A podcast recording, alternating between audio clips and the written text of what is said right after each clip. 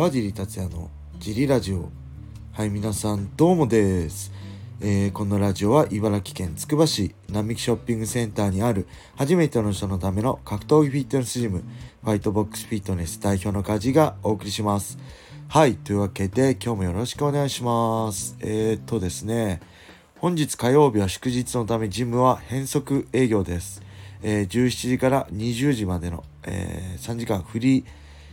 マットになってます。クラストはないです。怪我のないようによろしくお願いします。はい、そんなわけで、昨日は、えー、もうすぐ小学校卒業して中学生になる娘を朝送り出したんですけど、えっ、ー、とね、娘が着てった服がね、えー、奥さんが着てた服なんですよ。もう15年以上前かな10年ぐらい前かな僕当時ナイキにスポンサードされててナイキにあの洋服とかねあのいろんな練習着とか提供されてたんですけどそこで奥さん用にもらったナイキの服があったんですけどそれ物持ちいい奥さんもすごいんですけどそれを娘がね今日着て学校行ってねいやすごいなぁと思って2世代着てもへたれないナイキの服もすごいしえー、なんだろう娘が奥さんの身長を越していくのもすごいですね。1年で10センチぐらい伸びてますからね。はいあっという間です。子供の成長は。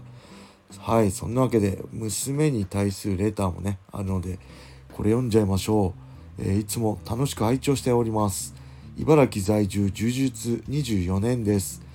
えー、娘さんが助手席に座ってくれなくなってショックといった川地さんの話。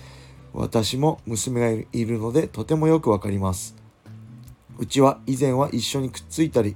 腕枕などして寝ていたのですが最近はお父さん暑いと言われて少し離れて寝るようになってしまいました。正常な成長と分かっていても寂しいものですよね。川地さんはもし子供が男の子だったら格闘家にしていたとおっしゃっていましたが今の日本だったらどのような道を進むのが MMA ファイターとして良いと思いますか？やはり幼少より空手とレスリングを習わせて高校卒業とともに、えー、MMA ファイターにもしくは中学中学生あたりから MMA でしょうか。住んでいる環境にもよるでしょうが川地さんのご意見をお聞かせください。よろしくお願いします。はいありがとうございます。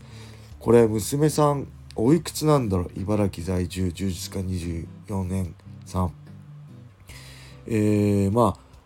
暑いって言われて離れるのはまだいいですよね臭いって言われて離れられるのはものすごいショックですよねまあ正しいね成長なんですけど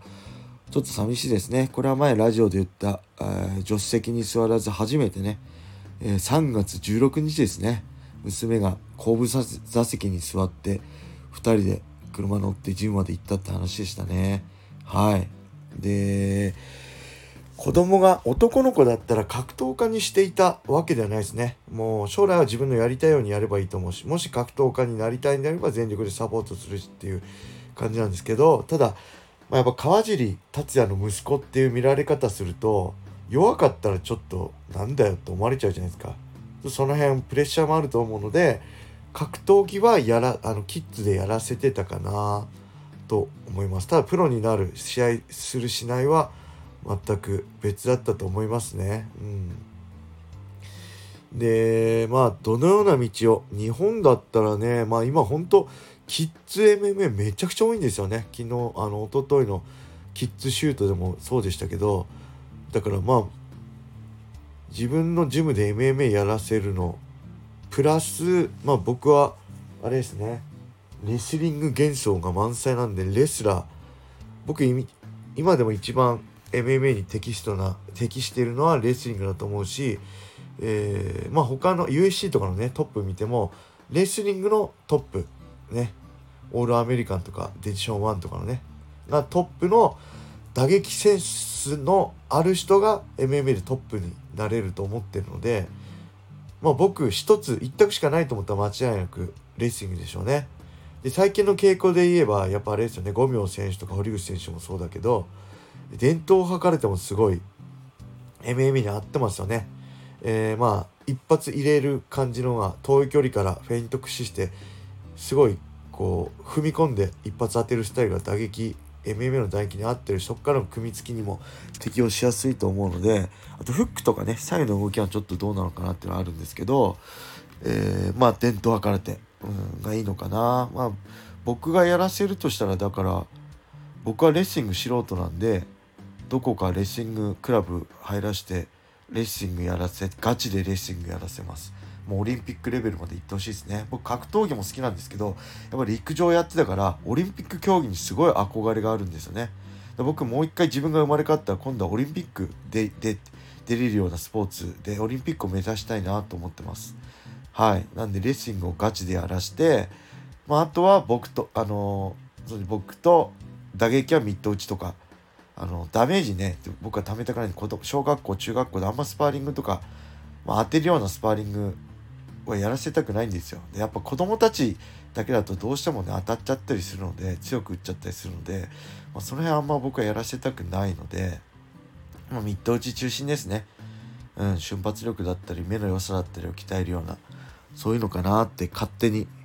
妄想してます。はい。レーシングが最強だと思います。えー、それではもう一つ言ってみましょう。川地さんこんにちは。昔 K1 の会場で一緒に写真を撮ってもらったラジオネーム、えー、浅川ひろぽんと申します。握手した際にやっぱり良い拳してますねと話したら川地さんがそうかなと優しく答えてくれました。川地さんのラジオの始まりのはい皆さんどうもです。とまったねが大好きです。一日のリズムが作れます。ここで質問です。そういえば、堀口選手の YouTube でも、またねーで終わってた気がするのですが、これは偶然ですか？川尻さんのまたねー、堀口選手のまたねー、どちらの言い方も好きです。優しい人が行き着く締めの言葉なのかもしれませんね。これからも楽しく聞かせていただきます。素敵なラジオ配信を毎日のようにありがとうございます。では、またねー。失礼しました。笑い。はい、ありがとうございます。いやこういうレターはね、いいですね。ありがとうございます。やる気満ち溢れます。ラジオや、毎日やっててよかったなと思います。で、昔 K1 会場でって、僕あんま K1 会場行ったことないんですけど、自分が出た時、マサト戦の時かな。それ以外 K1 会場行ったことあるかな。あんま記憶いないですね。うん、マサト戦の時かな。日本武道館。はい。その説はありがとうございました。えー、で、まったねは堀口選手はじゃないですね。これ前も言ったんですけど、僕ね、あんまり YouTube 当時見てなかったんで、堀口選手のそれが知りませんでした。だから堀口選手の真似ではないです。で、あんまり今も YouTube 見ないんですけど、何か自分が解説とかね、いろいろなあるのがあると、YouTube チャンネルとかあると、ネタ探しとしてね、選手の YouTube 結構見ますね。はい、それも面白かったり まあ面白くなかったりするんですけど、うん、特にね雷神公式のあの鈴木アナがやるデプスインタビューでしたっけ？海外の選手のインタビューは、まあ、これも面白い面白くないのは正直内容はあるんですけど普段ね知ることのできない海外のファイターのそのプライベートなこととかねなぜ日本で戦いたいのかとかそういういろんなね裏事情っていうか深掘りできてねすごい試合が楽しくなるんで是非あのー、4月1日のライジ41の、えー、宇佐美選手と戦う、えー、何でしたっけ？名前忘れちゃいました。すいません。韓国の選手もねデプスインタビューあるので是非見てあげてください。より試合が楽しみになります。はい。そんな感じでしょうか。まだちょっとね時間があるので今日はね昨日はね USC のずっと見てなかったピョートルヤン対メラブ、メラブ、ドバリシビリの試合を見ました。えー、ピョートルヤンが負けちゃったんですよね。ピョートルヤンってめちゃくちゃ強くてチャンピオンにもなったレベルなんですけど、いやー、3連敗ですか？アルジャメインに負けて、オマリーに負けて、ドバリシビリに負けて、ね、あれだけ強かったピョートルヤンが3連敗ってことで、これが昨日のラジオでも言ったね、強かったやつがたった一つの負けでこうなんだろう黒星先行しちゃったり戦績が汚れちゃうっていうのはこのことですよね。まだ全然強いと思うしまあ負けてもね内容的勝ったって試合もあったんです勝ってんじゃないかっていう勝利もあ試合もあったんですけどまあそれでもねあれだけ強かったヤンがこうやって3連敗するんだからこの何 USC のこの速さね展開の速さは半端じゃないですねそしてこのドバリシビリイメラブのね朝倉海選手の YouTube のでおなじみのメラブの戦い方すごかったですね。これは僕が、まあ、 UFC っていうか MMA で目指してた戦い方に近いですね。あの仮にテイクダウンできなくても攻め続ければ攻め続けたものの勝ちね。まあ、3分5ランあ5分3ラウンドだと15分間攻め続ければ、えー、こうテイクダウンできなくても攻め攻め続けてる時点でも勝ちなんでね。その辺を USC では目指して、まあ、ずっと MMA で目指してたんですけどこれを5分5ラウンドやるって普通じゃないですよね。僕はね正直1ラウンド目は結構どの試合も取ってると思うんですよ。その戦い方したからとりあえず1ラウンドもペース考えないで全力で戦ってたんで。ただやっぱ23特に3はね取られるのが多かったのでまああの戦い方を目指してたものとしてはかなりすごいことをやってるなっていうのが見て取れててね、えー、応援したくなります。ただチャンピオンのアルジャメインとはやらないって言ってるんでねこの先どうなるかですよね。はい。はいそんな感じで今日も終わりにしたいと思います。あ是非ねあのレターもうないので是非レターお待ちしております。よろしくお願いします。それでは皆様良い一日を。またね